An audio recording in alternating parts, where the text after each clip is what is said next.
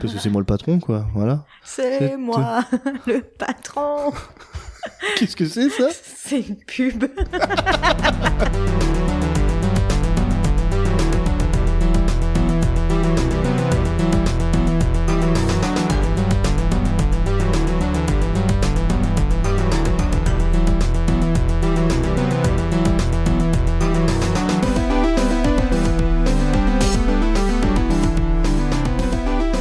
Bonjour à tous et bienvenue dans un air de famille. Alors la semaine dernière, on vous a parlé de, enfin il y a deux semaines plutôt, dans notre dernière émission, on vous a parlé de La Belle et la Bête. Et aujourd'hui, on va parler d'un- d'une saga de jeux vidéo, du coup. Et donc on l'avait déjà un peu abordé très brièvement dans notre émission précédente. Il s'agit de Kingdom Hearts. Alors Kingdom Hearts, c'est un jeu de la de la maison de production euh, SquareSoft à l'origine. Squaresoft qui a fusionné avec Enix depuis et qui du coup s'appelle désormais Square Enix. Mais euh, alors Squaresoft, qu'est-ce que c'est comme maison de production? C'est notamment les fondateurs de de, jeux bah, vraiment très connus comme Secret of Mana, Secret of Evermore. Je l'ignorais. Tu l'ignorais Ouais, je pensais, enfin, je sais que c'était Final Fantasy et compagnie, mais Bah, Secret voilà. of Evermore et Secret of Mana, je savais Eh ben du tout. si, Secret of, Ever- of Evermore et of Mana Bah, déjà parce que pour moi, les jeux Nintendo, ils étaient pas. Et si, c'était Squaresoft. Et donc, euh, Squaresoft, ils ont produit en effet donc leur licence très très connue, c'est Final Fantasy, dont je suis un très grand fan. Marine beaucoup moins. Bah, si, je suis une fan vue de loin en fait. je les connais quand même un peu tous, les Final Oui, Fantasy, tu, mais euh, je t'ai toujours regardé y jouer parce que moi, Voilà. tour par tour, euh, Ouais, c'est pas voilà. pour moi. mais euh, donc, donc moi, je suis un très très grand fan de Final Fantasy. Enfin, de, de manière plus générale, je suis un grand fan de RPG, mais donc de Final Fantasy en particulier, puisque c'est ce qui m'a donné le goût du RPG. Et, euh, et Kingdom Hearts, c'est quoi? C'est une production Squaresoft, donc produit par les, créateurs de Final Fantasy, et qui inclut dans son univers les personnages de Final Fantasy, et qui inclut également, et c'est là que ça rejoint notre émission précédente, ça inclut également les personnages de Disney. Et donc, on incarne ici des héros qui évoluent dans les mondes de Disney, tout en croisant les personnages de Final Fantasy. Donc, euh, pour des fans de Squaresoft et de Disney, c'est c'est génial. Ça reste un mélange improbable. Hein. C'est un Comme mélange. ça, de prime abord, sans Ah, enfin, au, lancement du premier, les mecs ils devaient se dire What the fuck, quand Ah, même, bah, Square Enix eh ben, qui va avec Disney quoi. Eh ben, c'est un projet très improbable, mais qui a très bien marché. Et on va plutôt dire Squaresoft parce que c'était Squaresoft le premier. et, et donc le premier, il est sorti en 2002. Et bah, c'est une date. Moi, je m'en souviens quand même particulièrement bien de la sortie de Kingdom Hearts parce que hum, il y avait des packs avec la PS2, des packs de sortie. euh, Il y avait Kingdom Hearts dans, dans, dans, dans la boîte. Et, euh, et c'est comme ça que moi j'y ai joué parce que notre frère l'a acheté. Et, euh, et du coup, c'est le premier jeu de PS2 auquel j'ai pu jouer. Et c'était déjà un très bon jeu, le premier. Euh, mais toi, je crois que tu n'y avais pas joué. Je ne l'avais jamais fini. Parce Euh, que. ouais, euh, tu y la- avais joué Tu avais joué joué, ouais. À l'époque déjà euh, Ouais, j'avais joué. Bah, du coup, pas très loin parce que j'avais été jusqu'à Alice au Pays des Merveilles. Ouais, c'est le premier monde. Ah, bah oui, pas, pas très loin du tout parce que la caméra m'avait Et, insupporté. et voilà. Et donc, le problème majeur du premier Kingdom Hearts, c'était un gros problème de caméra. Il y avait. Puis en plus, euh, moi j'étais vraiment toute petite à l'époque de la Bah, sortie de Kingdom Hearts quand même. ouais, en 2002. euh, J'avais t'avais- 8 ans quoi. Ouais, t'avais comme 8 ça. ans, Moi ouais. j'étais petite quoi. Bah, moi, j'en avais 12. Hein. Mais j'en étais encore au Mario et au Crash Bandicoot moi à l'époque. et, euh, et, du coup, euh, bah moi c'est un jeu tout de suite hein, qui m'a attiré parce que bah du coup comme vous le savez pour ma première émission, je suis fan de Disney, mais je suis donc aussi fan de SquareSoft. Alors euh, tout de suite ça m'a parlé. Et et donc aujourd'hui, on va pas s'attarder trop ni sur le 1 ni sur le 2. Et en fait, pas vraiment sur la saga en général. On va plutôt parler du 3 qui est sorti très dernièrement et c'est pour ça qu'on bah, qu'on veut en parler. Et donc on l'avait déjà évoqué dans la dans, dans l'émission précédente. Et le 3, il se trouve que ma sœur et moi l'avons fait euh, quasiment en simultané quoi. Et donc on a beaucoup beaucoup de choses à en dire. Mais on va commencer par dire euh, le plus simple, c'est un très bon jeu. C'est un très bon jeu qui a l'avantage de bah, de combler un certain nombre de défauts des précédents déjà. Mais donc, pour parler convenablement du 3, il faut quand même parler un peu de, De toute la saga. de toute la saga.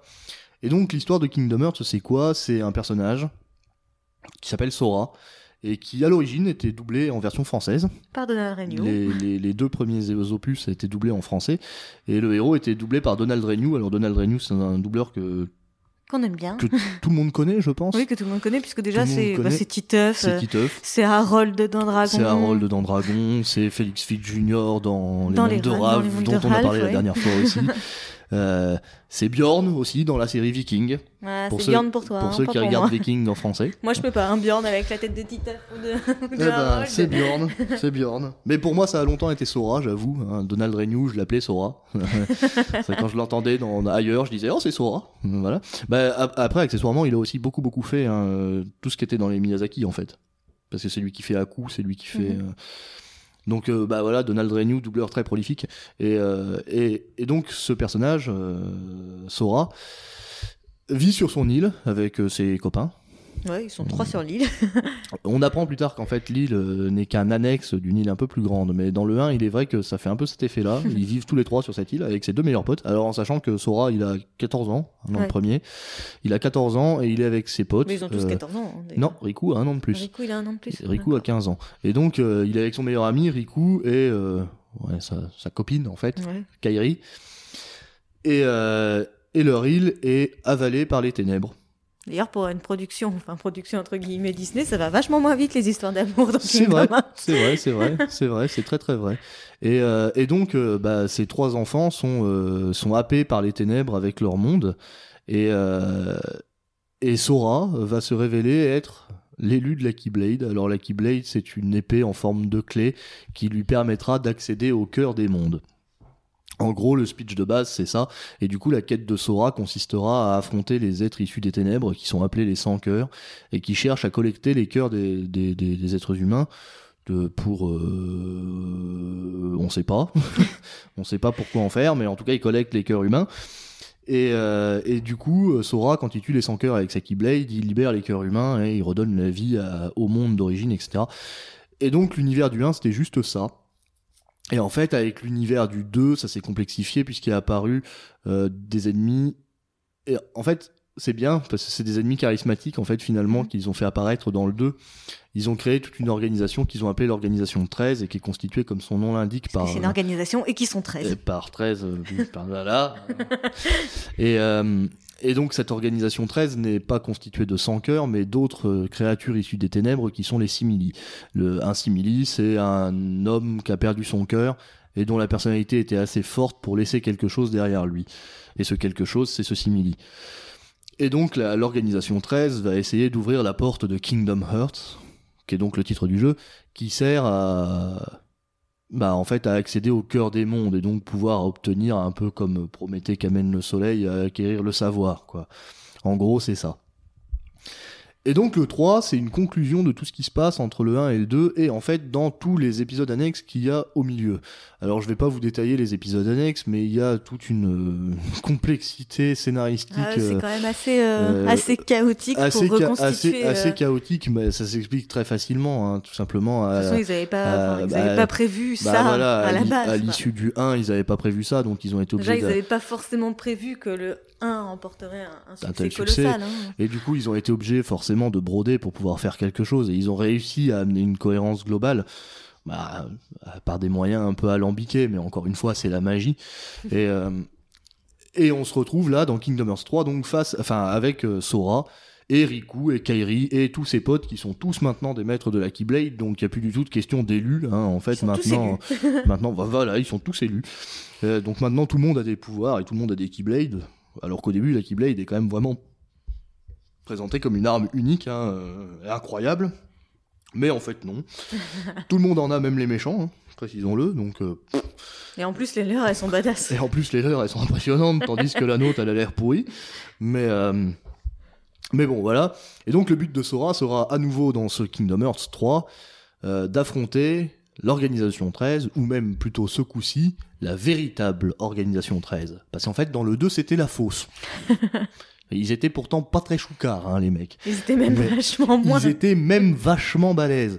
Et donc c'est là-dessus qu'on va commencer directement euh, pour parler de Kingdom, Kingdom Hearts 3. Le premier truc qui frappe, c'est que Kingdom Hearts 3 est facile. Il est particulièrement simple. Je pense que Euh, c'est quand même une chose qui se vérifie sur beaucoup de jeux maintenant. Je Euh, pense qu'on veut rendre les jeux accessibles à plus de public. Euh, ouais, je pense. et que la simplicité est, est- est plus présente, hein, parce que c'est le cas aussi euh, quand tu compares euh, un Zelda Majora's Mask où tu peux péter des plombs et Zelda Breath of the Wild où il n'y a pas un boss qui est difficile, euh, tu te rends compte que vraiment les difficultés de certains jeux, en ouais, tout cas, ont, mais ont là tu prends, diminué. des- ouais, mais là tu prends des mauvais exemples parce que Majora's Mask, il est sorti dans les années euh, euh, fin 90, hein, il est sorti en 99 ou 2000 Ouais, peut-être, mais, 98, je crois. mais euh, tandis que Kingdom Hearts 2 est quand même sorti en 2005 si je ne m'abuse, Mhm. et en 2005 euh, la difficulté était quand même au rendez-vous encore et euh, et du coup, moi, je m'attendais à un Kingdom Hearts 3 assez difficile. D'autant plus qu'ils ont ajouté un grand nombre de fonctionnalités qui rend le jeu plus vif et du coup plus agréable. Mais ils ont en fait complètement tronqué la, la, la difficulté. Quoi. Ouais, mais comme on peut faire le jeu sans XP, après? Ah ouais, après, oui, ils ont ajouté des paramètres qui peuvent permettre de rendre le jeu très très dur. Mais c'est dommage Du que coup, c'est peut-être pas. l'occasion aussi de flatter un peu son ego et de faire le jeu en difficile. et de se dire, euh, ah, je suis fort. Ouais, hein. moi j'avais fait le 2 en difficile. Hein. mais en fait là, là, là où ce qui est, enfin là où c'est vraiment dommage, c'est que dans le 2, là où il y avait des boss qui étaient vraiment marquants, je veux dire toute personne qui a joué à Kingdom Hearts 2 se souviendra au moins de Xaldin, Xigbar et Sykes, qui sont trois boss. Marrant parce que moi, euh, Zigbar, je m'en rappelle pas du tout. Ah bon? Ouais, je me rappelle bien. Sykes, je me rappelle bien. Mais Zigbar, je m'en rappelle pas du tout. Peut-être que si tu me relances comment se passe le combat et tout, je m'en bah, rappelle. mais- Ça se passe dans le hall des Mélodies Creuses dans Illusiopolis, la toute dernière Ouais. ville. Et tu te bats contre lui, il a des flingues et il tire de tous les côtés, puis il arrête pas de t'appeler Roxas et tout. Ah oui, oui. Et il est hyper fort, c'est un boss qui est hyper dur. Enfin bon, je dis ça, la dernière fois que j'ai refait Kingdom Hearts 2, je l'ai cassé en deux, mais, euh, mais qui était quand même. Enfin, moi, toujours est-il que dans Kingdom Hearts 2, j'ai jamais réussi à buter Zephyros, par exemple. Alors que dans Euh, Kingdom voilà. Hearts 3, il y a aucun Ouais, et puis moment. euh, sans vouloir, de- sans, en parlant de Zephyro, moi dans, dans le 1, il était encore pire que dans le 2. Parce que moi je l'ai battu dans le 1 et dans le 2, hein, mais euh, dans le 2, j'arrive à le battre facilement, dans le 1, euh, je me suis accroché quand même. Et je l'ai fait une seule fois et je le referai pas parce que j'ai transpiré quoi. Et c'est Mais pas moi, il y dans avait mon ça. hein. C'est vrai que quand, euh, quand je jouais à, à Kingdom Hearts 2, des fois, j'étais à des moments où je tremblais tellement. Genre, Ah, je mais me disais, a- ah a- putain, si, avait- si a- j'y arrive pas, là, il lui reste ça de vie. Ouais. Si j'y arrive pas, putain, je pète les Bah, plombs, il y avait une vraie pression. Et là, il y a, aucun moment pense- où je me suis dit, je vais pas y arriver, je vais pas y arriver, quoi. Non mais vraiment, je pense que le combat contre Sykes, au moins dans, dans le 2, tout le monde s'en souvient quoi, tous ceux qu'on jouait, parce que Sykes, euh, tu t'en souviens de Sykes? Je me rappelle davantage de celui avec Xaldine. P- Parce que Sykes, il se promène, il a une arme énorme, une grosse épée énorme, et il tape le sol, et il a une jauge de furie qui diminue, et on peut le taper que quand la jauge de furie elle est vide. Et quand il est énervé, il tape comme un fou, et il fait trop trop mal, c'est une horreur ce boss. Il y avait beaucoup ça aussi dans les Kingdom Hearts, c'est que Et puis- et puis souvent les personnages, si t'arrivais pas à les taper, euh, ils te- ils t'enchaînaient, Ouais, les mecs, bah ils ouais. te défonçaient non, la gueule. et, et puis, Ils t'enlevaient ta barre de vie en trois coups. Bah puis dans Kingdom Hearts, il y a des compétences comme dernière force qui font que justement tu ne meurs pas lors d'un enchaînement mortel quoi, parce Mm. que c'était vraiment dur quoi. Les mecs ils tapaient dur hein. et euh, et il y avait enfin ouais, il y avait une intensité dans le 2 et puis tous ces boss, et puis en plus tous ces boss, ils avaient une, une- une- un- enfin un aspect aussi qui était impressionnant quoi. Je veux dire les mecs de l'organisation 13 avec leur veste noire, euh, leur look euh, Sykes avec sa grosse balafre en Mhm. plein milieu de la face et tout, bah voilà, il était impressionnant le gars et quand tu le vois scénaristiquement, il impressionnait aussi. Tandis que là, tu te bats contre des trucs dans le 3. euh, moi, j'avais lu dans les tests que les boss restaient en tête. Franchement, euh, bah moi, les boss, euh, je m'en souviens pas. Non, moi non plus. En plus, c'est que c'est que si, des toi, tu- sans cœur. Toi, tu te souviens de la mère Gothel, du coup, qui t'a donné Oui, la mère euh, d'hôtel, mais c'est parce que ça, c'est- moi, je- je- moi, j'étais dans le noir. Clairement, dans ce combat-là, j'étais dans le noir. J'avançais à euh, l'aveugle. ouais, donc, Je me euh, faisais même des brasiers pour pouvoir avancer parce que je ne voyais. Tu joues au briquet. C'est ça. euh, J'avais l'impression d'être avec ma torche là, et d'avancer, mais j'étais complètement dans le noir. Mais, Mais, c'est euh, vraiment le seul combat que j'ai un peu galéré et je suis morte une fois, quoi. C'est tout parce que j'ai Ouais, recommencé. bah tiens, voilà, rien que ça, dans Kingdom Hearts 2, il y avait une fonctionnalité qui faisait que quand tu mourais, t'avais 50% de chance que Mickey vienne te sauver les miches. Je veux dire, là, euh, euh, bah, donc ça veut dire quand même que dans le 2, ils avaient dit, non mais attends, euh, le mec il va crever souvent, Enfin, quoi. si, dans celui-là, dans l'absolu, je serais morte deux fois, et deux fois dans le combat contre la mère Gothel parce que j'avais une pièce coupeau, là. Ouais, La en qui effet. fait Ah oui, bah, puis en plus, voilà, il y a ça. En, plus, en plus, il y a ça. Maintenant, on a une pièce coupeau qu'on peut acheter à chaque fois qu'on en a plus, pour une misère en plus, 400. qui, qui fait que quand on meurt, on ressuscite. Bon, c'est une seule fois, hein, mais euh, bon, vu la difficulté du jeu, ça suffit largement. hein. Donc, euh, moi, la seule fois où j'ai utilisé une pièce coupeau, c'est contre le boss de fin, en fait. mais, euh, Mais bon, donc déjà, on est face à un jeu facile. Donc c'est quand même un premier défaut du jeu qui apparaît rapidement. Bon, moi, ça me dérange pas de ouf parce que je suis une vraie tanche. Qui apparaît Donc, rapidement. Mais en revanche, il y a d'autres qualités qui apparaissent rapidement. Et il y en a une qui arrive encore même avant le fait. que soit Instantanément. facile et instanta- Instantanément, il est vraiment très très beau. C'est en fait le premier jeu PS4 à être produit entièrement avec euh, l'Unreal Engine 4. L'eau, elle est juste magnifique. Mais euh, enfin en fait c'est pas le c'est pas c'est pas le premier puisque le premier c'est Dragon Quest 11 mais euh, c'est le premier qui l'exploite pour de vrai. Et là pour le coup c'est vrai qu'on a droit à un jeu très beau. Alors on a un de nos amis qui nous a fait observer qu'il était pas si beau que ça par rapport à d'autres jeux PS4. Alors je répondrai oui c'est vrai mais en revanche euh, il y a quand même un mais c'est et, et comme dit Ned Stark euh, tout ce qu'il y a avant mais ne compte C'est de la pas. merde. C'est ça, très exactement, c'est de la merde, mais Ils le disent pas comme ça devant nous, qu'elles disent les Star et, euh, et donc, euh, il y a un mais, c'est que oui, c'est un jeu pas forcément hyper beau par rapport à d'autres, mais ça s'explique par le fait que c'est un jeu très cartoon, euh, Kingdom Hearts.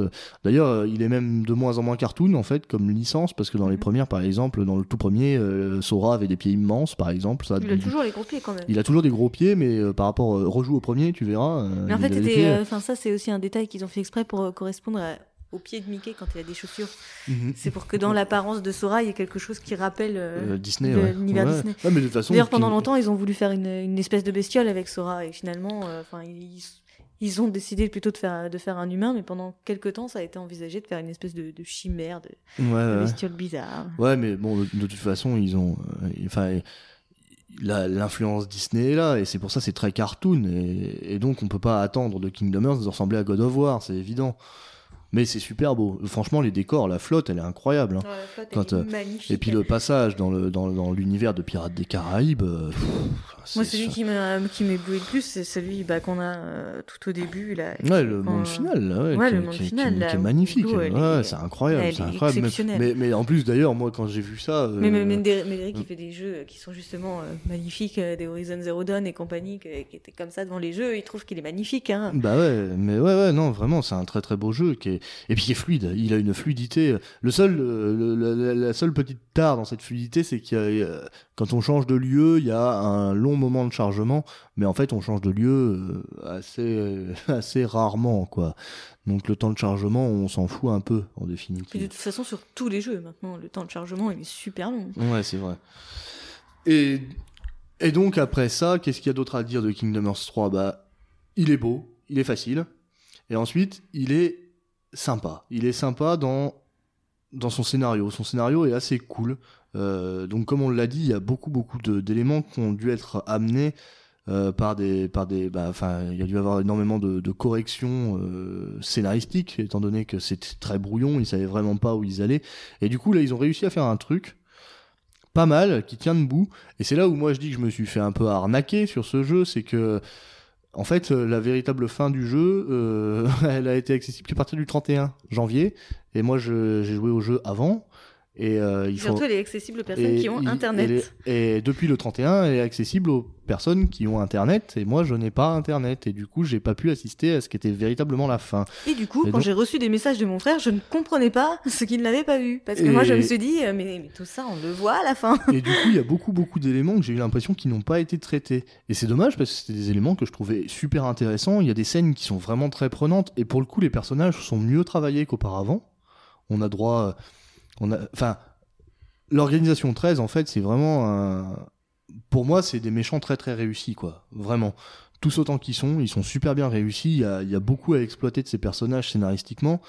Et euh, là, dans le 3, je m'attendais vraiment à l'apothéose parce qu'il y a d'autres opus, euh, notamment euh, ceux centrés sur Roxas et ceux avec avec Datariku, etc., qui sont vachement bien, mais qui mais on s'attendait vraiment à l'explosion dans le 3, à, à- à tout retrouver en fait, à tout retrouver tout ça.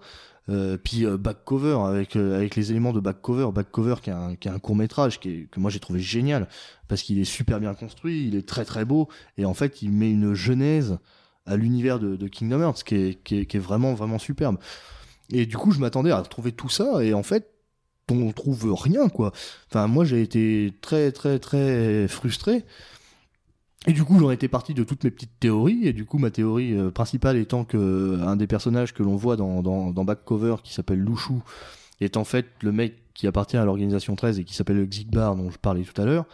Et en fait, il s'avère que dans la véritable fin, on vient euh, confirmer, On voit, oui, on vient, effectivement. on vient confirmer ma théorie. C'est bel et bien Louchou. Donc euh, oui, ok, euh, là euh, j'ai des réponses à des interrogations que j'avais. Mais Du coup, moi, quand j'ai vu la fin, je me suis presque dit, mais en fait, il est ultra mauvaise foi. Il veut juste tailler le jeu et tout. Je me suis dit, mais non, je voulais, je voulais pas, pas je voulais pas juste tailler le jeu. J'ai juste été très très frustré de, de tout ce que j'ai pu voir. Alors en revanche, là où ma frustration n'a pas été ultime, c'est que le jeu, c'est l'éclat total. Le- les mondes sont super grands. les mini-jeux sont géniaux. Euh, bah, les mondes sont super grands déjà. En plus, on maintenant on a une évolution qui, se fait verticalement. On n'est plus, c'est plus juste de l'horizontal. On peut escalader, on peut grimper, courir partout. On va super vite. On court très très très vite. Euh, c'est vraiment très fluide. Les attaques sont super belles. Euh, Il y a pas mal de combats. C'est vivant. Euh, Il y a les scènes euh, comme il faut. C'est vraiment, enfin, tout est bien. Et puis pour le coup, c'est vraiment vivant. Parce qu'un truc que je reproche un peu à Kingdom Hearts, c'est que souvent dans les villes, il y avait personne. Quoi. Ouais, il y avait ouais. pas, il y avait pas beaucoup de, de personnages avec qui. euh, Bon, il y a toujours personne avec qui tu peux interagir. Enfin, il y en a de temps en temps qui lâchent des petites phrases comme ça, mais au moins il y a des habitants dans la ville. Tu sens qu'il y a de la vie, alors que dans les Ouais. autres opus, t'avais l'impression que t'étais là. mais, ouais, mais dans les autres opus, ça s'explique. C'est parce que les mondes avaient été détruits, en fait. Normal, il y avait plus d'habitants. Là, ils ont déjà été restaurés. Ils n'étaient pas encore redétruits. Donc, il y a des habitants. Mais, euh, mais oui, en effet, il y a de la vie. C'est vivant, ça bouge, c'est vif. Et euh, c'est assez nerveux. Il y a des systèmes qui sont géniaux. Le système maintenant, maintenant, alors ils ont supprimé le système de fusion qu'il y avait dans le 2 qui était vraiment bien. Mais ils ont apporté un nouvel élément euh, avec des, des keyblades métamorphosables et tout. Et c'est super cool. Il y en a qui font des effets qui sont trop trop bien. Moi, j'ai un petit coup de cœur pour la, pour la Keyblade qu'on obtient, euh, qu'on, obtient chez Pirates des Caraïbes, mais ma sœur a préféré largement celle de Monstropolis. J'ai pas préféré largement, mais comme je l'ai plus utilisé, je l'ai plus forgé, et du coup, pour moi, pour l'instant, Ah bah d'ailleurs une des nouveautés qui est super cool aussi c'est ça c'est on peut forger nos armes pour les améliorer. C'est en fait c'est vraiment des améliorations qui paraissent basiques parce que c'est des trucs qu'on trouve dans presque n'importe quel autre jeu et donc Kingdom Hearts n'avait pas et qu'il a maintenant et qui lui apporte une une fraîcheur euh, nouvelle et bienvenue et du coup on s'amuse sur ce jeu. Vraiment on s'amuse bien mais on n'a pas assez de difficulté et pas assez d'intensité. Vraiment si c'est le défaut qui ressort c'est ça. Et euh, et il y a, enfin, euh, ouais, c'est c'est vraiment un super bon jeu dans lequel on passe des bons moments. Alors du coup, oui, maintenant En on a, on a aussi des univers Disney qui sont quand même vachement cool. on a, on a, ouais, on a des univers Disney qui sont cool. Alors on a quoi pour faire le, pour faire le résumé? On On a, a Réponse, on, on- non, attends, on va les faire dans l'ordre parce que sinon on va s'y perdre. Euh, Alors Hercule. on a l'Olympe d'Hercule, Toy Story, on a le coffre à jouer de Toy Story, ouais. Réponse. On a Corona, l'univers de réponse, ouais. On a Arendelle de la Reine des C'est tout de Neiges. suite Arendelle Non, c'est Monstropolis avant, mais en fait on peut les faire en même temps. Arendelle, Monstropolis, Police, San Pirate- Francisco Ouais, et Pirates Pirates des des Caraïbes. et la Cité du Crépuscule. Et la Cité du Crépuscule, qui ça est un univers euh, typiquement. euh, Bah, puis on a la Mais nécropole. qui dispose du meilleur mini-jeu de la Terre. et donc il y a des mini-jeux qui, ouais, il y a des mini-jeux aussi qui sont extra. Ça c'est une grande nouveauté dans Kingdom Hearts. Il y a toujours eu des mini-jeux, mais ils ont toujours été très très nuls. et là, on a des mini-jeux qui sont super. On Et a... puis moi, je dois remercier quand même Kingdom Hearts pour un truc, c'est que dans les Kingdom Hearts 1, 2 et tous ceux que j'ai fait où il y avait un vaisseau Gummy, ça me faisait royalement chier. Alors que là, clairement, dans Kingdom Hearts 3, avec le vaisseau Gummy, j'ai jamais cherché à défoncer des mecs. Je contournais et j'allais direct au point où fallait que j'aille.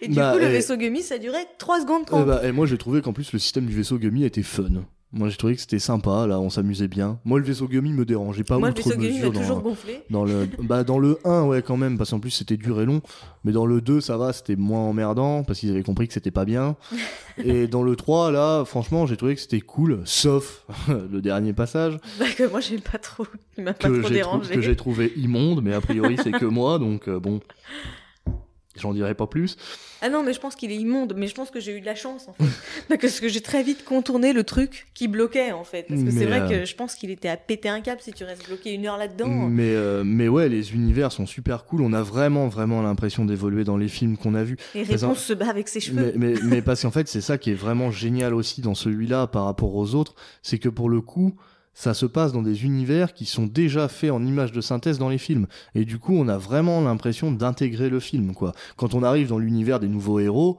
bah, le héros qu'on voit euh, dans, dans le nouveau héros, bah, C'est c'est héros de, de, de- de- des nouveaux héros, quoi. C'est c'est vraiment le même. c'est les mêmes graphismes, quoi. Pareil pour Réponse, pareil. euh, Pareil pour la Reine des Neiges, euh, et du coup c'est c'est génial. Et puis on retrouve plein de trucs. On a on a droit à la chanson Let It Go de, de de Elsa. On a vraiment on est plongé dans les univers. Et puis l'univers de Pirates des Caraïbes est quand même vraiment magnifique. Les mondes sont Il est vraiment cool et vraiment long. Les mondes sont vraiment très très grands, mais Pirates des Caraïbes, Pirates des Caraïbes, c'est presque un jeu dans le jeu, quoi. Il y a tellement de choses à Moi, faire. j'aurais bien y a- kiffé que tous les mondes y soient comme le monde de Pirates des Mais Caraïbes. ouais, que tous les mondes soient immenses, mais ils sont déjà très très grands. Là, euh, Olympe, euh, Olympe, pour faire, pour pour donner un ordre d'idée, à l'époque, dans les premiers Kingdom Hearts, que ça soit dans le 1, dans le 1, ça se limitait au Colisée. Il y avait rien d'autre que le Colisée. Monte sur le dos de l'hydre. Et, et dans le 2, et dans le 2, il y avait les enfers. On pouvait voyager dans les enfers, mais c'était quand même pas très très grand. Ah, j'aimais bien, moi, ça. C'était pas très très grand, on risquait pas vraiment de s'y perdre. Tandis que là, franchement, rien que l'ascension du mont Olympe, c'est immense et c'est épique. Euh, ah ouais, alors si c'est vrai, en effet, il y a quand même des combats de boss qui marquent. Le premier combat de boss du jeu, il est assez épique. Hein. Ouais, Quand les- tu- contre, les, contre les titans. Ah, quand tu montes au au sommet Ouais, de l'Olympe et tout. Puis en fait, c'est ça qui est assez impressionnant dans ce jeu-là au niveau des boss, c'est surtout qu'on se dit, oh dis donc, euh, c'est gros ce truc-là pour qu'on le tue maintenant. C'est vrai que premier boss, les quatre titans d'Hercule. C'est vrai que le premier boss, le ca- les quatre titans, ouais, là on se dit oula, ça commence comme ça ce jeu? Mais en fait, c'est là que c'est un peu plus frustrant aussi qu'il soit si simple. C'est parce qu'on a l'impression de se battre contre des trucs qui ont l'air super forts et qu'en fait ils sont, bah ils sont minables quoi.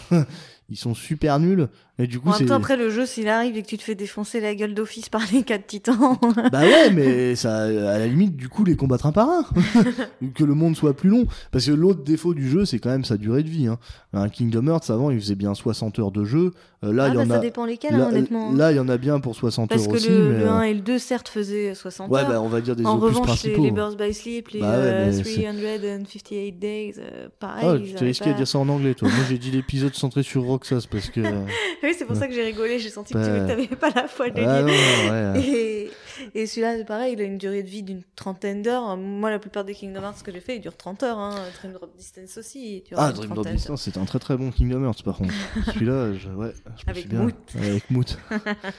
mais, euh, mais du coup. euh, Mais c'est surtout, moi, ce qui me déçoit sur le temps de jeu, c'est qu'on nous a promis 80 heures. Ah non, c'est moi qui t'avais promis. Non, non, c'est, non, non, c'est pas toi. Hein. C'est les, c'est les créateurs du jeu qui ont dit il faudra 80 heures pour faire Kingdom Hearts. Non, mais je pense qu'il faut 80 heures pour faire Kingdom Hearts 3 à 100%. Oui, mais à 100%. Si on veut trouver tous Moi, les je veux coffres. que, moi, si on me et- promet 80 heures, c'est que je veux qu'on me promette 80 heures pour la base. Ouais, 80 heures scénaristiques. Mais parce qu'en plus, il y avait vraiment les moyens de faire des choses intéressantes. Par exemple, on nous fait apparaître Pat et Maléfique. Et en fait, Pat et Maléfique, euh, pour ceux qui l'ignorent, c'est quand même dans, dans l'univers de Kingdom Hearts un duo vachement important qui a toujours eu un, qui a toujours eu un très grand rôle et qui, est en- qui était en fait euh, les, les, bah, les, les, les maîtres des sans cœurs. Qui, qui étaient les maîtres des sans cœurs et, euh, et du coup, euh, de fait, ils avaient une importance capitale. Puisqu'ils se battaient parfois à nos côtés, même dans le 2, Maléfique nous sauve la vie à plusieurs reprises. Et puis en plus, dans des scènes toujours ultra stylées, quoi. Et, et là. En euh, même temps, c'est difficile de pas faire stylé avec Maléfique. ah bah oui, bah là, si, ils ont réussi, tu vois. Dans le 3, Maléfique, elle est là, mais elle serait pas là, ce serait pareil. Je veux dire, elle cherche une boîte noire. Tout le long, Ouais, on mais la c'est pour mieux, mieux amener dans la suite. Eh ben oui, mais. Moi, j'y crois. Eh ben oui, mais du coup, euh, nous, ils nous avaient dit, ouais, c'est le dernier. Bah ouais, bah en fait, c'est pas le dernier, il y en aura un autre. Et, euh, et là, j'ai l'impression de m'être fait, euh, de fait flouer quand même.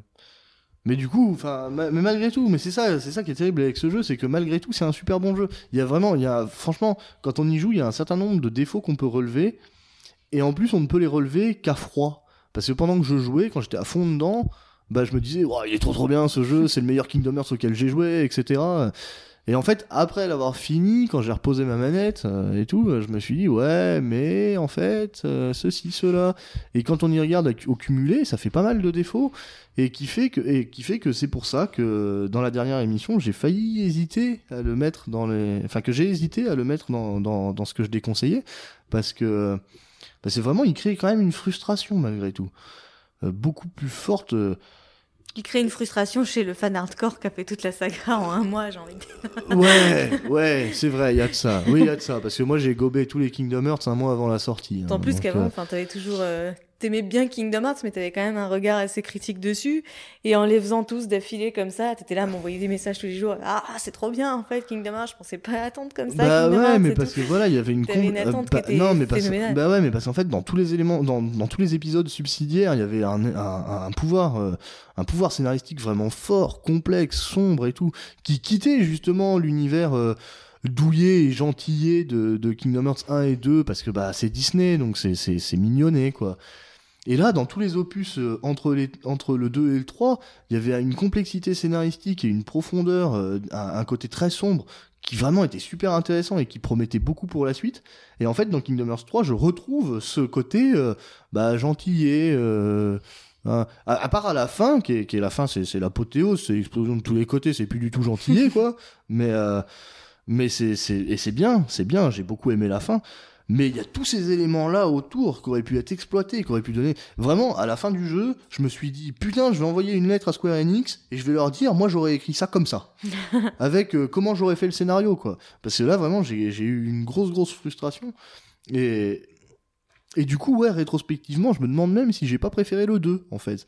Parce que dans le 2, il y avait plein de trucs que j'adorais. Scénaristiquement, c'était fort, c'était bien, c'était cool.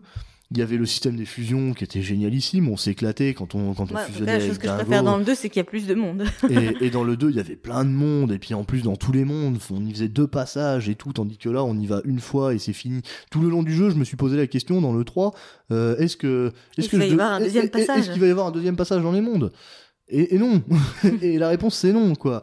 Et c'est trop dommage, parce qu'en plus, à la fin de, de, de, de l'Olympe, il déterre une boîte qui n'est pas la boîte qu'il recherche, mais qui est quand même la boîte de Pandore, hein, donc qui contient tous les mots de l'univers. Et ils la remettent dans le trou, et ils rebouchent le trou, et puis bah, pff, on s'en fout de la boîte de Pandore. Non mais attendez, là, il y avait carrément un moyen de faire un truc Bah, j'ai envie de te dire que la mythologie nous a quand même appris qu'il vaut mieux s'en foutre de la boîte de Pandore. Ah Oui, mais ça, on, Donc, ça, on J'ai envie de dire ça, sage décision. ça, on est d'accord, mais c'est quand même Hadès qui l'avait dans les mains, quoi. Hadès. Hadès. Il pouvait dire, bah c'est bon, ça, l'Olympe, je vais, je vais y foutre le feu, quoi. Oui, mais Hadès, mais Hadès, on le connaît, on a vu Hercule, on sait que le gars, en fait, c'est c'est un gentillet, c'est un dieu des enfers cool. Ce qu'il veut, c'est avoir un peu de palpitant dans sa vie, mais il veut, il veut pas que ce soit les ténèbres sur Terre, parce que c'est lui le roi du bled. Après, c'est les ténèbres partout, il est plus roi que dalle. Mais, euh, mais ouais, c'est vrai qu'il y a quand même des éléments qui sont apportés et puis qui sont pas résolus.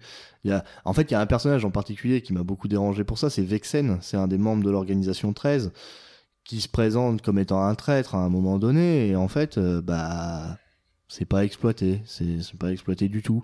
Et il y a plein de trucs comme ça qui me dérangent. Il y a l'apparition de Demix, il y a le retour d'Ansem le Sage, Ansem le Sage qui était mort dans le 2. Euh, il enfin, y a, il y a vraiment beaucoup de, beaucoup beaucoup de choses qui m'ont qui m'ont un peu fait tiquer quoi mais par contre après en termes d'expérience de jeu c'est sûr c'était c'était canon quoi c'est de, de tous les côtés on, on pouvait courir super vite aller partout il y avait aucune limite dans le monde de Pirates des Caraïbes on peut plonger Dans dans Toy l'eau Story, c'est aussi kiff de se battre Ah, dans les Toy- grosses Toy- machines. Toy, Story c'est la marave on se bat de tous les côtés D'ailleurs, c'est le monde préféré a- de plein de gens, Toy Story. ah ouais Ah ouais, Bah les gens, ouais, ils c'est- adorent. non bah puis puis par contre les univers de Disney sont super bien respectés ça c'est clair on, on retrouve les scénarios on retrouve Mhm. les personnages dans leur euh, dans leur entièreté euh, on retrouve les doublages originaux on retrouve on retrouve tout quoi vraiment c'est c'est une plongée Mais dans même la, le Let It Go en Bah ouais. entier. hein. ouais en entier ouais et vraiment on plonge dans dans les dans dans l'univers dans les univers qu'on aime quoi alors nous euh, grands fans de Disney on déplore quand même l'absence de certains mondes que l'on aurait aimé voir Les mondes Donc- de Ralph. donc les mondes de Ralph pour commencer, qui en plus s'intégreraient particulièrement bien puisque c'est dans l'univers des jeux vidéo, mais euh, Ouais, voilà. mon rêve absolu serait toujours de Et- voir Cusco, mais je sais pas très bien ce qu'on pourrait y faire. Une Et petite puis- mission au restaurant avec Kronk. Patatouille, fromage non. Eh ben pour le resto, ça serait génial plutôt que ratatouille. Ouais, mais Ratatouille, c'était vachement Bah sympa. ouais, c'était vachement sympa. Et puis Ça m'a on. rappelé euh, The Legend of Dragoon. Eh ben moi aussi, ça m'a rappelé ça exactement, et c'est pour ça que j'étais sûr que t'aimerais bien. Et euh, et puis qu'est-ce qu'il y avait d'autre euh, qu'on aurait. Moi, j'aurais beaucoup aimé revoir La Belle et la Bête encore une fois Ah parce bah, que c'est vrai que la c'était. Belle et la Bête, moi je kiffais aussi. Bah hein. puis il était récurrent, c'était Et en cool. plus, c'était le combat contre Xaldine, la Belle et la Bête. Bah puis c'était quand même c'était chouette hein, le château de la bête et tout. Ouais. euh, non non c'était vraiment des bons des- des- du coup puis j'aurais aimé le voir avec une super belle qualité quoi c'est aussi ça.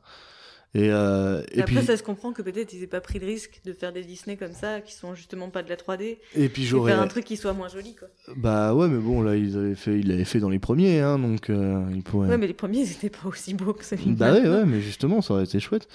Et là, ils, euh, puis, ils ont, puis comme monde, j'aurais aussi bien aimé qu'ils fassent Zootopie, moi. Dans Zootopie, je suis sûr qu'on pouvait s'éclater, en plus, avec les quatre quartiers et tout, tu sais, ah, ça, ça aurait été l'éclat de ce monde-là, on aurait C'est vrai que les quartiers euh, Euh, différents. bah ouais, euh, ça se prêtait trop trop bien à l'univers de, à l'univers de Kingdom Hearts, ça aurait été, ça aurait été génial, ça aurait été vraiment, vraiment génial. Mais ils l'ont pas fait, c'est bah, peut-être dans le Bah, ça, prochain. ça hein. m'étonne pas, hein, honnêtement, quand même. Ça faisait super longtemps qu'il était en développement, Kingdom Hearts. Euh, Intégrer Zootopie qui est sorti en 2016, ça me paraît chaud. Ouais, enfin, ils ont Déjà- quand même intégré les nouveaux déjà, héros. euh. ouais, mais déjà, les nouveaux héros, ça me paraît assez surprenant. À mon avis, ces trucs qu'ils ont fait euh, dernier moment quand ils ont vu qu'ils avaient 3 tonnes de retard. Quoi. Mais euh, euh, je pense que c'était vraiment chaud pour l'intégrer. Ce serait comme dire euh, Ah, c'est chaud, ils ont pas mis Coco. Moi, j'aurais bien kiffé en plus Coco, le monde des morts et tout. Euh. Il y aurait de quoi y fa- de, de faire un truc vachement beau et tout.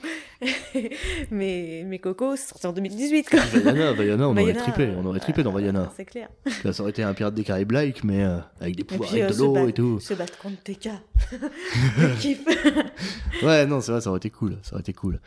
Mais, euh, Mais bon, en plus de Let It Go, on aurait eu euh, I'm a Et, euh, Bling Bling. ça aurait été génial, le combat contre le crabe, ça aurait été Ah trop trop bien. Ça aurait été trop trop bien. Ah ouais.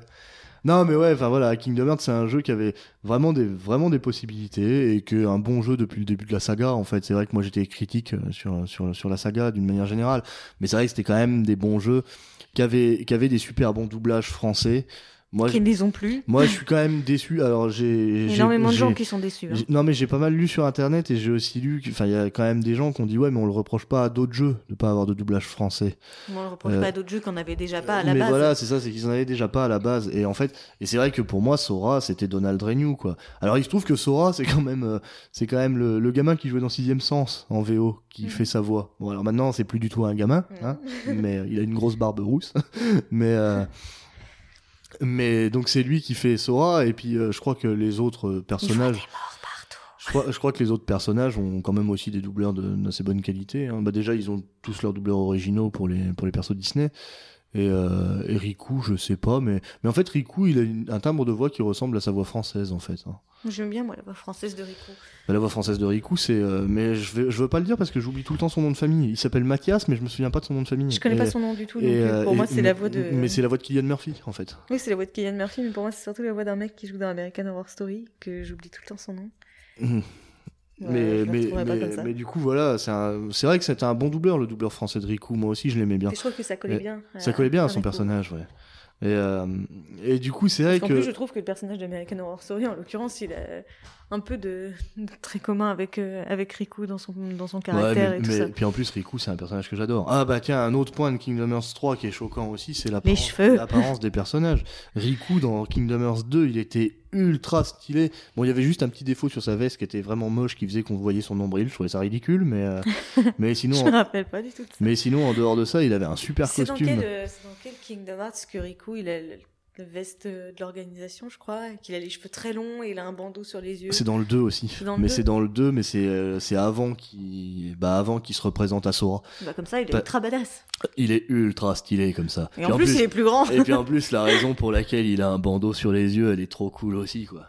Tu t'en souviens plus de ça? Non. Il porte un bandeau sur les yeux parce que. et Pour faire comme Toby. Non, mais. pour faire comme Toby.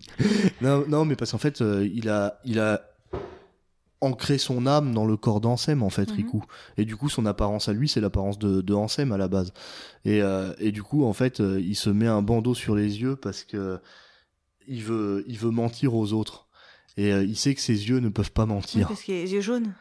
Non Ah non, parce qu'il a les yeux de sa couleur, euh, justement. et parce que ses yeux ne peuvent pas mentir. D'accord, ouais. Et du coup, comme il veut se faire passer pour Ansem et tout, c'est pour ça qu'il a un bandeau sur les yeux. Et c'est super stylé. Ça veut dire qu'il accepte les ténèbres et tout. Enfin, il est ultra stylé comme personnage, Riku. Et, ouais, c'est vraiment un personnage très très réussi. Et c'est ce, c'est ce genre de personnage qui réussit toujours, que ce soit dans la littérature, dans les jeux vidéo, dans le cinéma. Ce genre de personnage qui est à la limite, à la Bah, frontière. c'est toujours les entre- personnages qu'on aime bien, les Jamie Lannister, Bah les ouais, gars les- qui sont, les qui sont personnages. Voilà, le personnage entre le bien et le mal, quoi. Le... Puis en plus, Riku, pour le coup, c'est l'absolu dans, dans ce domaine, puisque dans le 1, il trahit complètement, quoi. Dans le 1, c'est l'ennemi. Le combat contre Riku dans le 1, d'ailleurs. je- Pareil, ceux-là, il fait par... celui-là, il doit faire partie des combats que les gens qui ont joué à Kingdom Hearts. Est-ce qu'il fait partie de ceux que j'ai réussi, celui-là N'oublieront jamais. Je hein. pense que forcément, il fait partie des, des- des combats que j'ai réussi, puisque le seul que j'ai pas fait, c'est celui contre Ansem, Sem, au ouais, final. ouais, donc, mais, euh, ouais, ouais, mais tu te bats contre lui dans la forteresse oubliée et il a une tenue bleue avec un, avec un trou dans un trou là, qui est en forme de cœur et puis euh, ouais, ouais, je, et puis il, fait, utilise le pouvoir des ténèbres, il va à fond, il traverse toute la zone, euh, il a quadrille et il te marave. Ah, toute façon, Kingdom Hearts 1, j'ai bien galéré. Ah bah hein, Kingdom Hearts long. 1, hein. il était ultra dur, maléfique, sous forme de dragon et tout. Oh Le Maléfique, ça fait partie des trucs que j'ai pas trop galéré. Euh, Moi, le truc. Ursula euh, géante.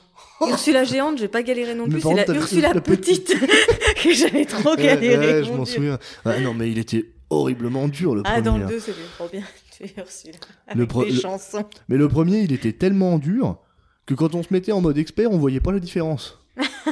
je te jure, moi je l'ai fait en expert, j'ai même trouvé qu'en expert, il était plus facile qu'en qu'en normal. Non, non, c'était une horreur comme il était dur. Et puis le 2 était un peu moins dur, mais dur quand même. Et là, le 3, euh, là, ils ont achevé la difficulté. Et il y a plus toutes ces. Enfin voilà, des boss comme Riku dans le 1, on n'en retrouve pas dans le 3, quoi. Vraiment Ah pas. ouais, mais il peut pas trahir à chaque fois. ah bah ouais. mais, euh, mais, mais Riku, c'est un personnage qui est quand même super classe. C'est- un- personnage qui est super classe. Désolé, il y a eu un petit interlude parce que le compagnon de ma soeur rentre à la maison. Alors il y a, y a un, un petit silence. À minuit Bonsoir et demi. Médéric. T'es encore allé courir la gueuse. Et, euh, et donc ouais, les personnages comme ça, un peu comme Riku, toujours entre, entre deux camps, c'est toujours les personnages les plus Bah, intéressants. c'est toujours nos personnages préférés. Bah ouais, dans- en tout cas, à nous. Non, mais même, même d'une manière générale, parce que par exemple dans Harry Potter, ça sera Rogue, le personnage préféré de beaucoup de monde. Et Il y a beaucoup de gens qui détestent Rogue. Ah ouais? Ouais. Ah bah non, je Il y a l'ignorais. une grosse vois. communauté de, de hate de Rogue parce qu'ils estiment que il a malmené Harry Potter tout le temps, qu'il lui a pourri sa vie pendant ses études et tout. Moi je le comprends parce que Harry Potter c'est un vrai con. Ouais.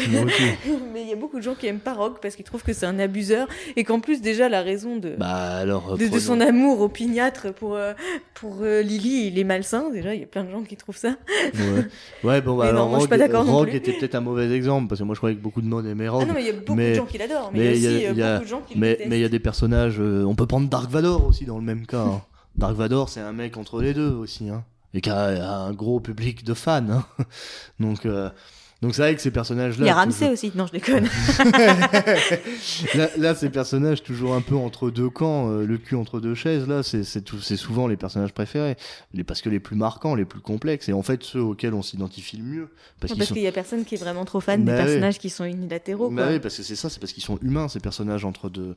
Et du coup, Riku, c'est vrai que c'est une super réussite. Bon après moi malgré tout, comme je te l'ai dit l'autre fois, euh, Sora je l'aime vachement hein, parce que je trouve mais justement que c'est un... Sora, parce que je, je So- l'associe en fait vachement à Toru, hein, des c'est personnages, c'est un, personnage gentil et bienveillant. ultra ouais, ça. positif et tout, qui ont tout le temps Mais- la pêche, la puis- banane en toutes bah- circonstances. Bah, et puis Sora, il a cet avantage qu'en plus, même les autres le voient comme ça. Comme un, comme un gros teubé. euh, parce, que, parce que quand Kairi a dit à Axel euh, que. Sais plus ce qu'elle lui dit exactement, mais. Mais euh, enfin ouais je sais plus mais elle lui dit que en gros Sora euh, il est teubé mais qu'on l'aime bien quoi. Voilà. Ah, et puis à partir du moment où dans un jeu même Donald te dit clairement que t'es débile, non non c'est Dingo qui te dit que t'es con. Déjà dans le jeu ouais voilà dans le jeu ton personnage est plus con que Donald est dingo. que Donald et Dingo. Et pourtant Donald c'est le mec qui face à Merlin dit c'est Merlin. Ah bah, et puis Dingo, c'est quand même le génie du groupe, quoi. Donc quand le génie du groupe s'appelle Dingo Ou Goofy. ou Goofy, il faut franchement se poser des questions, quoi.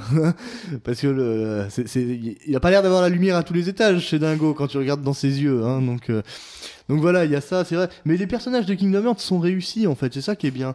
Que- pense au monde de Ralph avec la lumière à tous les étages. Avec Monsieur Je sais tout. mais euh, mais ouais ça ça Kingdom Hearts 3 c'était quand même un très bon jeu qui reprend ses personnages qui reprend en fait les les, bah, les secrets de sa réussite hein. mais euh, mais ouais qui présente quand même tous ses défauts cités auparavant et du coup c'est moi je suis Mais moi je mitigé crois que tous les jeux quand même ils sont vachement plus faciles maintenant. Tu regardes un Mario de plateforme, moi je me prends pas la tronche sur un Mario de plateforme qui est sorti sur la Wii U, comme je pouvais me prendre la tronche sur les sur les premiers Mario qui étaient sur, enfin pas les premiers, mais sur les premiers auxquels j'ai joué moi, qui étaient Ouais, sur la c'est- Super Nintendo, vrai, et que des vrai. fois tu recommençais 150 000 fois le même monde. Là, il y a pas un truc qu'on a galéré quand on avait joué un peu ensemble d'ailleurs à, Ouais, Super, à Mario euh, sur la Wii U là. Il y a pas un moment. où Ouais, mais je sais pas, sur galère. Kingdom Hearts 3, j'ai trouvé que c'était vraiment trop prononcé, quoi. Bah, moi, je trouve que sur Zelda, ça l'est vachement aussi. Et d'ailleurs, euh, Zelda que j'ai adoré aussi, il a le même défaut que Kingdom Hearts, c'est qu'il n'y a pas de boss emblématique. quoi. Clairement, Bah, en quand, fait, euh, quand là- tu fais des Zelda, tu te rappelles dans- de Twin Rova, tu te rappelles du combat dans Ocarina of Time avec Ganondorf euh, qui sort du tableau et tout. Là, dans, dans Là, Breath dans- of the Wild, c'était quatre fois le même Ouais, machin. ouais, tu m'avais dit. Mais après, là, dans Kingdom Hearts 3, il y a quand même quelques boss dont on se souvient très bien, mais c'est des boss de fin. Alors, j'ai pas vraiment envie Mm. d'en parler parce que j'ai pas envie non plus qu'on spoil de trop. Mais par contre, les combats de fin dans la nécropole des Keyblade sont quand même sacrément jouissifs. Ah bah, ils sont super bien, Même ils sont, s'ils sont encore super ils faciles. sont super pas durs, quoi. mais ils sont super faciles. Mais par contre, c'est vrai que quand on les voit au début, on se dit oh putain. Est-ce que je vais réussir à faire ça, Est-ce que, voilà, est-ce que je vais réussir? Bah un peu comme le premier hein, en fait contre les quatre titans quoi. C'est euh, est-ce que ouais vous êtes sûr là de ça? Ouais, mais plus que les 4 titans, justement, parce que moi j'avais l'appréhension des opus précédents où les mecs de l'organisation ils te bottent le cul quand même. Bah Ils te bah puis il te bottait le ouais ouais j'allais dire il te non je vais rien dire de plus. mais ouais il te bottait le cul ouais donc euh, voilà. Et du coup, euh, je me suis dit, euh, ouais, vraiment, vous m'en mettez autant en même temps. Vous êtes sûr hein, de ça Non ouais c'est vrai que bah puis en plus c'était des persos badass quoi c'était Ansem c'était Xemnas c'était pas les c'était pas les, les clodos de, de, de l'organisation 13 quoi c'était Non, les moi boss j'étais un de peu fin. triste qu'il n'y ait, pas euh, Xaldine. Mais euh, là, c'est vrai que Xaldine n'y apparaît pas, ouais. Du tout, du tout. Si, vite fait, en fait, sous sa forme humaine. Ouais, ouais, euh, Mais, euh, Dylan. Dylan. Dylan, c'est vachement moins classe que Xaldine. Mais, euh, mais c'est vrai que c'était, bref, c'était, c'était, il a, il a des défauts, mais il a quand même un bon nombre de qualités, donc c'était un très bon jeu. Je pense qu'on peut, C'est un peu comme toute la saga, hein, c'est-à-dire, hein, puisque et je- mais je pense qu'on peut. Kingdom Hearts c'est une saga à qualité et à gros défauts. Ouais, mais c'est pas les mêmes, en fait, qui transparaissent. c'est ça qui est dommage. C'est pas les mêmes. C'est pas les mêmes qui transparaissent. Mais peut-être qu'ils vont nous faire un opus 4 génial. Ah bah, J'espère Sans, bien. sans défaut, sans défaut. Avec Bon, sauf que là, on nous amène jusqu'en 2049. hein. Avec, avec Zootopie. Ah ouais, du coup, ça veut dire qu'il faut que je repousse ma crise cardiaque. Pareil, j'avais Ok. j'avais prévu de survivre jusqu'à la fin de Game of Thrones, mais là, il va falloir que je fasse un effort Ouais, supplémentaire. c'est- c'est- c'est c'est en- c'est emmerdant, c'est emmerdant. Bon, bah du coup, on a fait le tour, on va sans doute s'arrêter là. Donc euh, bon, bah voilà, Kingdom Hearts 3, c'est un jeu qu'on vous conseille, ne serait-ce au moins que pour le visuel. Et puis le fun, quoi. C'est drôle. Et puis danser avec réponse. Et danser avec réponse. Et, voir réponse se battre avec ses cheveux. et faire de la luge avec Elsa. Voilà, c'est c'est Et marrant. défoncer des fions avec Simba. Moi, j'ai pas fait ça. Défoncer des fions avec Simba, euh, c'était pas mon truc d'invoquer des lions. Simba. Simba. Mais euh, donc voilà, on, on clôture là-dessus. Maintenant, on va refaire comme d'habitude euh, une petite recommandation et Ah. euh, un, un truc à déconseiller. Oui, ah. Euh, Qu'est-ce ben, qu'on peut euh, recommander euh, Millennium Actress, tiens. Je l'ai vu il y a pas longtemps. Ah bah vas-y, fais péter. Qu'est-ce que c'est Millennium Bah, Actress Millennium Moi, je Actress, connais pas du tout. ce- C'est un manga, non? C'est un animé? C'est un film de Satoshi Kon. Ah mais c'est un animé. Oui. Ouais. Donc Satoshi Kon qui a pas eu une carrière excessi- excessivement C'est pas prolifique. Satoshi Kon de là d'où vient notre euh, le nom de. Ah non, ça c'était. Non, non, ça c'était notre- Makoto Shinkai. Ouais. Et Satoshi Kon, c'est donc le réalisateur de Tokyo Godfathers, Paprika, Perfect Blue et euh, justement Millennium Actress et une petite série qui s'appelle euh, Paranoia Agent et qui est mort en fait très très jeune. Il avait euh, à peu près 45 ans quand il est mort, il me semble. Donc, il n'a pas eu une carrière très prolifique, mais qui a eu une carrière exceptionnelle parce que tous ces films sont géniaux et que tous, euh, tous se rejoignent et qu'en plus, ils se font référence eux-mêmes. hein. Par exemple, dans, à la fin de Tokyo Godfather, je crois que tu as des affiches de, de Perfect Blue. Et Millennium bien, Actress, je l'ai particulièrement aimé parce que justement, je trouve que c'est le, le, plus linéaire. Du coup, c'est bizarre de dire ça, mais c'est le plus linéaire de tous les, films de Satoshi Kon. Donc, c'est déjà celui qui est le plus accessible. Parce que si on en a vu un peu, on sait à quel point Perfect Blue et Paprika sont complètement perchés. Et puis, euh, c'est une histoire euh, que je trouve euh, extrêmement simple, mais du coup très très jolie dans sa simplicité, puisque c'est une femme en fait qui est à la recherche du grand amour de sa vie tout au long, tout au long du film. Et que bah, du coup, on a une explication à la fin mais que je vais pas raconter parce que sinon il n'y a aucun intérêt à, à regarder le film, Ouais, mais qui était, qui était vraiment très très sympa. Et puis avec toujours la, la patte du, de dessin de, de Satoshi Kon que je trouve magnifique. Après, Qui est spécial ce- quand même, qui est spécial. quand Ouais, c'est très spécial. moi j'ai eu du mal avec Tokyo. Godfather. Mais euh, ok, ok, ok. Bah, moi, faudrait que je le vois. Celui-là, je l'ai jamais vu, il me plairait peut-être. Je pense, ouais. Et puis, euh, bah, moi, Et je puis en vais... plus, qui est toujours, euh, pardon, je te coupe parce que du coup, c'est quand même euh, la, la femme, c'est pas n'importe qui, c'est une actrice et une actrice de son époque qui est extrêmement prolifique, qui a joué dans un tas de films et qui du coup, en, en fait, on se perd un peu dans quand même ce- cette notion de de réalité et de cinéma parce que toute la réalité finalement est racontée par le biais de de ces films, des films dans lesquels Mhm. elle a tourné. Donc ça, t'as ce côté toujours euh, très très amoureux du cinéma de, de Satoshi Kon qu'on retrouve bien dans ce film-là aussi. D'accord. Ouais, bah, ça a l'air sympa, oui, en effet. Ça a l'air sympa. En tout cas, tu sais de quoi tu parles, toi. Bien. On avait des infos à donner sur ce film. moi, ça sera pas aussi pointu, hein. Non, moi, je vais conseiller, euh, moi, je vais conseiller Glass, qui est le dernier film de Shyamalan, du coup. Alors, Shyamalan, c'est un de mes réalisateurs préférés, quand même, euh, qui est très controversé, parce qu'il y a beaucoup de gens qui aiment pas. Moi, j'aime euh, pas Signe. Mais euh, bah, moi, j'ai pas vu Signe, alors voilà. Mais euh, moi, j'ai vu Le Village, et Le Village, c'est très très bien. Mais il y a beaucoup de gens qui détestent Le Village. Oui aussi. Vraiment beaucoup.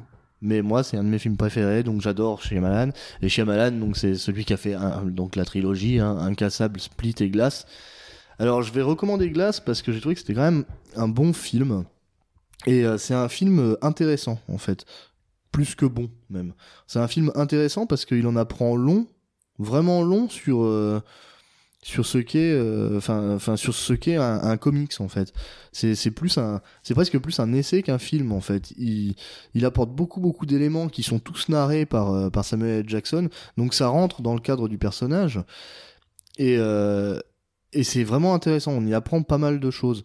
Après, en termes de film en lui-même, c'est bien, c'est divertissant, mais je l'ai trouvé un peu inférieur, moi, à, aux deux précédents, donc euh, Incassable et Split, qui font partie de la, même un qui, cassable qui font partie de la même trilogie. Ouais, je préfère même Incassable parce que parce que scénaristiquement, en termes de, de divertissement, c'est mieux fait. Si tu veux, il y a, il y a une ambiance qui est instaurée. Dans Incassable, il y a une ambiance très très réaliste et dans lequel on insère un héros malgré lui. Mhm. Euh, et ça, c'est très bien. Ça, moi, j'avais trouvé ça très très bien. Et j'avais bien aimé le fait qu'on arrive à la fin sur un espèce de film de super-héros, etc. C'était inattendu et bienvenu. Et Split, j'ai adoré pour toute autre raison. Enfin, en fait, pour le même genre de raison, parce qu'il y avait une ambiance.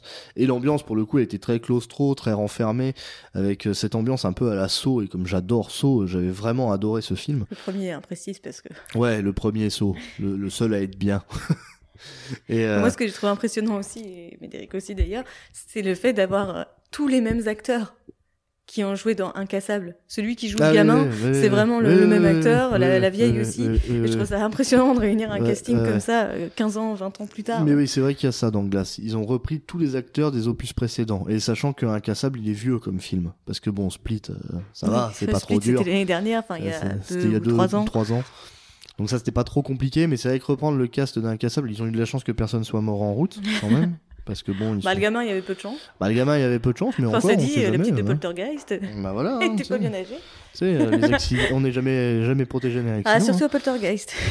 mais, euh, mais il est vrai que Glass, c'était quand même un très bon film. C'est un bon divertissement en plus. Hein. euh. Mais par contre, c'est un film qui s'inscrit dans une trilogie, donc il faut. Je pense pas qu'il soit indispensable d'avoir vu la trilogie.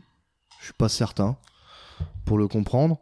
Mais je pense par contre. C'est mieux quand même que de le voir qu'en tant que film indépendant. Mais oui, c'est mieux que de le voir en film indépendant. Mais je pense que si on a vu Split, déjà ça passe bien, Oui. sans avoir vu Incassable. Mais euh... mais ouais, c'était un très très bon film. Moi, je le Mais c'est vrai que moi, Split, je l'ai vu même sans avoir vu Incassable. Ouais. Et qu'à la fin du film, tu te dis quand même Ah, d'accord. Mais, euh, mais c'est vrai que Glass, c'était un bon film. J'ai passé un bon moment au cinéma. Moi, j'y suis allé avec des amis. Mes amis étaient moins convaincus que moi quand même, parce que justement, ils y ont trop vu ce côté essai. Mais moi, c'est ce côté essai que j'ai trouvé intéressant. Et euh, c'est ouais, cette étude, cette analyse du comics qui est, qui est intéressant. Mais on sent que Shyamalan, il, il galère en fait à avancer dans ce qu'il veut faire. Il, il a, en fait, il a trop d'idées et euh, et ça, et il veut en parler, il veut en parler, il veut en parler. Et résultat, il avance pas. Je suis sûr qu'il va y avoir un quatrième opus. Moi, j'ai trouvé ça aussi très bien, le fait que. Enfin, j'ai trouvé ça marrant, le fait qu'on le retrouve dans le magasin de- euh, avec mais Bruce il- Willis. dans là. tous, hein. Ouais, ouais, il je sais. dans Il tous. fait des caméos dans tous ses films, mais je trouve Ouais. ça génial le fait qu'il souligne le fait qu'il s'était déjà rencontré euh, au stade auparavant parce que Bruce Willis l'avait arrêté, il lui avait dit Eh, je vais vous fouiller, gna gna gna, et et qui nous, enfin, reviennent pas là juste comme ça, avec comme un cheveu sur la soupe, tu vois, juste pour faire un caméo et qui disent ah on s'est déjà rencontré, tu vois, Ouais. qui le rappelle et qui qui montre au spectateur qu'il sait qu'il est attentif. Mhm. Mais, euh, mais ouais, du coup, j'aime, j'aime bien. euh, J'ai bien aimé Glace. C'était un très bon film et moi je le conseille. Je pense que c'est un film à voir. Mais je pense qu'il faut aimer Shyamalan aussi. Si t'aimes pas Shyamalan, ça passe mal. Mais, mais c'était un bon Mais film. Moi, je suis allée voir et j'ai aimé. J'aime pas Bruce Willis et j'aime pas Samuel L. Jackson. Oui, mais t'aimes bien Shyamalan quand même. Un peu. Oui, ça va.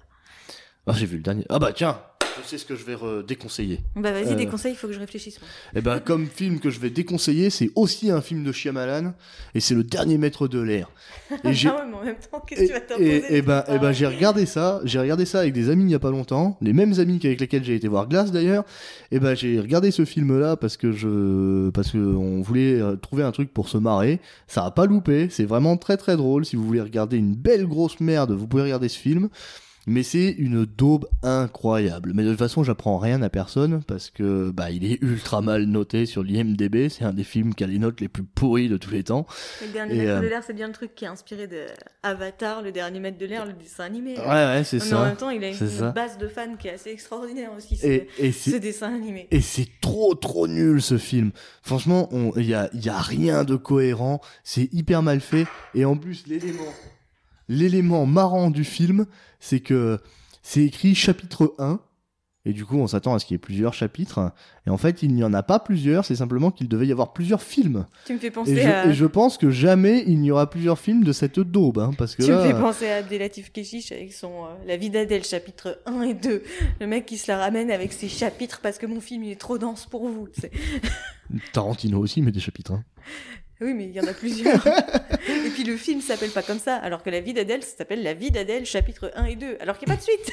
C'est juste pour te montrer, oh, mon film est tellement gros qu'il faut que je fasse deux Ah chapitres. bah, bah là, tu vois, il y a un chapitre, euh, premier chapitre, chapitre 1. Alors, euh, ça s'appelle le chapitre 1 l'eau. Alors, on sait que les autres chapitres, c'est euh, L'air, 2, le 2, feu. 3, 4, les éléments, voilà. Et, euh, mais par contre, on sait aussi qu'il ne verra pas le jour. Hein, parce que quand, euh, quand au bout d'une heure, j'ai vu qu'on était toujours pas au chapitre 2, je me suis dit, soit ce film est très long, soit Shyamalan a été très optimiste. Et euh, il se trouve que Shyamalan a été très optimiste. Et d'ailleurs, dès la fin du film, on sent déjà qu'en fait, il se rend compte qu'il s'est trompé d'être euh, optimiste. Parce qu'on sent que dans le film, il se dit, bon, ça commence à être long là. On sent qu'il commence à se dire, ça va être long là, donc euh, on va accélérer les choses parce que c'est chiant. Et du coup, à la fin, ça va super vite, on comprend rien, ça a pas de sens et c'est fini. Il y a quand même des trucs dans ce film qui sont aberrants. Genre, à un moment donné, un personnage euh, arrive face à un esprit sacré euh, un- qui est incarné par un poisson. Euh, alors, le fait que ça soit un poisson, à la limite, ça peut être Il y a des cohérent. ailes du désir, non? Ça- non, mais à la limite, ça peut être cohérent. Mais par contre, bah tiens, mon prochain truc que je vais déconseiller, ce sera les ailes du désir. Tiens. Et, euh, cette, C'est- cette circonstance avec le décès de Bruno. Oui, c'est vrai. C'est dommage, ça fait mal parce que là, ça se moquer d'un mort, quoi. tiens. mais, euh, mais du coup, ouais, euh, le, le poisson, on te dit que c'est l'esprit de je sais pas quoi et que s'il meurt, c'est la fin du monde. Et il le tue. Et to be, il le mange. Il, il- il le tue. il le tue. Et c'est pas la fin du monde, et en plus de pas être la fin du monde, ils prennent une nana random, ils la foutent dans le bassin, et elle devient un poisson, et elle le remplace. Ah. Et à partir de là, tu te dis, Je mais crois que même dans le charme, ils font mieux. Ouais. Et là, à la fin, de- à partir de ce moment-là, tu te dis, ok, ce film, il a complètement décidé de se foutre de ma gueule. et du coup, tu le regardes. Mais de toute façon, nous, on était regardé, on était parti dans l'optique de regarder une belle merde, donc on savait que ça allait en être une et euh, ça a pas loupé. On s'est bien marré. On s'est bien marré, mais j'avoue que si vous le regardez en étant fan de Avatar ou en étant, euh, enfin Avatar, le dernier maître de l'air, hein, pas Avatar de Peter Jackson. Non, c'est James Cameron. de James Cameron, pardon. Et euh, je les confonds tout le temps ces deux-là, alors qu'ils ont rien fait du tout, Bah, ils se ils ont un ressemblent. Mais... à la fin. Ouais, c'est ça. Et euh, mais c'est vrai Moi, que ce film, Benoît Poulvord et Clovis Cornillac. mais c'est vrai que ce film-là, s'il faut pas le regarder avec l'intention de regarder un bon film et être sérieux, quoi, parce que c'est mort. C'est comme regarder Blanche Neige et le chasseur, quoi. C'est Bah, déjà, à partir du moment où on essaie de me faire croire que Charlie Theron est moins jolie que Kristen Stewart, moi je décroche. pas que je trouve que Kristen Stewart est pas jolie, mais Charlie Theron. Mais du coup, voilà. hein, euh, j'ai moi ce film, c'était vraiment vraiment une daube et je vous, je vous le recommande pas, hein, vraiment vraiment pas. Mais allez-y si vous voulez rigoler, par contre. Mais je vous, si vous voulez rigoler, regardez plutôt Mega Shark versus Géant Octopus. hein. Ou Cusco. C'est vachement plus drôle. Euh, ouais. Vas-y, euh, Marine, c'est à toi de déconseiller. Alors s'occuper de ses chats, c'est bien, mais Mais c'est ton tour. Ah, le truc, c'est que je trouve pas grand chose à déconseiller, à part peut-être bah, Triple Alliance. Ah bah vas-y, ça c'est intéressant ça. Euh, bah, c'est pas Ça, très intéressant. ça, c'est avec Jamie Lannister. C'est Jamie je, Lannister. Si toutes les, je- les femmes aiment bien regarder ça, non je savais évidemment que j'allais détester ce film. Je, j'ai y passé en première partie de soirée, alors je l'ai regardé, et- mais je me suis sentie profondément gênée. Gênée à la fois pour Nicolas Castor-Waldo, et gênée pour Damien Boisseau, qui a dû le doubler dans cette merde. Et en plus, au sens littéral, euh, Jamie Lannister passe la soirée à chier dessus à un moment du film parce que les nanas sont vengées en mettant du laxatif dans son verre. Donc quand tu vois le, niveau d'une comédie pour réussir à faire une blague de caca, c'est que c'est quand même ça vole pas haut quoi. C'était vraiment nullissime et extrêmement gênant. Et j'ai tellement rien dire de plus, tellement c'est attendu quoi. On évi- évidemment tout ce qui va se passer dès le début. Déjà ça s'appelle Triple Alliance. Elles sont trois gonzesses à s'être fait faire cocu par le même mec. Donc à partir de là, on connaît évidemment tout le déroulement du, du truc. Et c'est jamais bien, c'est jamais drôle. Il n'y a pas une vanne qui est bien. Et tout ce que ça me fait, bah, c'est de la peine, quoi. Ça te fait de la peine carrément. Je suis vraiment désolée pour Nicolas Castor-Waldo parce qu'en plus, il peut même pas dire que c'est alimentaire. Le gars, il tourne dans Game of Thrones depuis des années. quoi. Après, je comprends. Peut-être il a envie de jouer dans un truc léger. Ah mais parce qu'en plus c'est récent. Oui, Ah c'est ouais. 2014. Ah ouais. Moi, Mais- je mais pensais que c'est non, un truc qu'il euh, avait tourné avant quand On a il fait était autre encore. chose, quoi. Non. Ah ouais. ouais. Enfin bon, il avait joué dans Kingdom of Heaven aussi, hein. Donc. euh, Mais ça va, on le voit pas. Je ne m'en rappelle pas. Non mais c'est normal, on s'en rend absolument pas compte. Moi je m'en suis rendu compte juste parce que j'ai vu son nom casting. Ah bon je l'ai pas vu. Je l'ai Edward Norton aussi qui joue dans. Ouais mais il joue. euh, il joue, un, joue un, euh, me- un, il euh, met un mec masqué, là. Ouais, euh, je sais même plus qui c'est d'ailleurs, c'est euh, Salomon. Je sais plus. Mais bon, passons. Eh ben d'accord, voilà, ben, on Bah, ce regardera, film-là, on pas le regardera voir. pas Triple Alliance. Enfin, moi je le regarderai pas, en tout tu cas. sais qu'il y a des gens Ça- qui kiffent, hein. Et ça, c'est vraiment le genre de truc que je peux pas piger, quoi. Comment on peut aimer ça? Bah ouais, mais les gens sont, il y a des gens bizarres, hein. Mais bon, c'est pas grave, chacun, chacun ses goûts, la merde a le sien, hein, comme dit Valentin. mais, euh, mais bon voilà, on va conclure là-dessus. Hein. On va vous souhaiter une bonne, une bonne soirée, une bonne journée, euh, une bonne ce que vous voulez, bonne fin d'après-midi. ça dépend de l'heure à laquelle vous écoutez ça. Bonne journée de travail. Nous ne savons pas, en tout cas, euh, bonne continuation. Ouais, voilà, c'est peut-être ça qu'il faut dire. Ça Voilà. s'applique à, ça s'applique à tout, même si c'est, même si c'est une formulation très moche. Et puis ben, on se dit à bientôt euh, pour une nouvelle émission qui sera sur un thème qu'on n'a pas encore choisi pour le coup. Que mon frère va m'imposer. Mais voilà, que je vais imposer une fois de plus parce que c'est moi le patron, quoi. Voilà. C'est moi, le patron. Qu'est-ce que c'est ça? C'est une pub. Enfin bon, voilà, c'est tout. À très bientôt. Ciao. Bye bye.